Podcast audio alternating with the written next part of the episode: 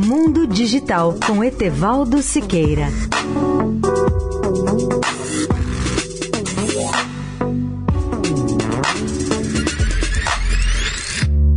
Olá, amigos da Eldorado.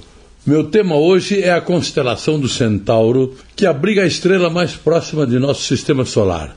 Minha primeira observação é de que a proximidade em termos cósmicos é algo bem diferente do que entendemos aqui na Terra.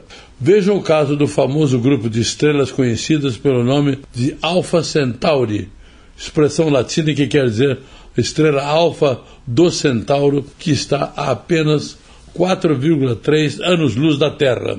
Em termos cósmicos, isso é muito próximo de nós, está ali na esquina, mas em quilômetros, isso significa esses 4,3 anos-luz significam 40 trilhões de quilômetros, que é a distância percorrida por um raio de luz durante quatro anos e quatro meses, a uma velocidade de 300 mil quilômetros por segundo. Nessa constelação do Centauro, o grupo de três estrelas a que nos referimos é composto na realidade por uma estrela dupla ou binária, a Alpha Centauri A e a Alpha Centauri B e a terceira é uma anã vermelha, a Alpha Centauri C, uma estrela fraca, também conhecida como próxima, porque está mais próximo do sistema solar do que as demais. Graças ao trabalho do telescópio espacial Hubble da NASA e da ESA, sabemos que as estrelas Alpha Centauri A e B orbitam um centro de gravidade comum que completa um ciclo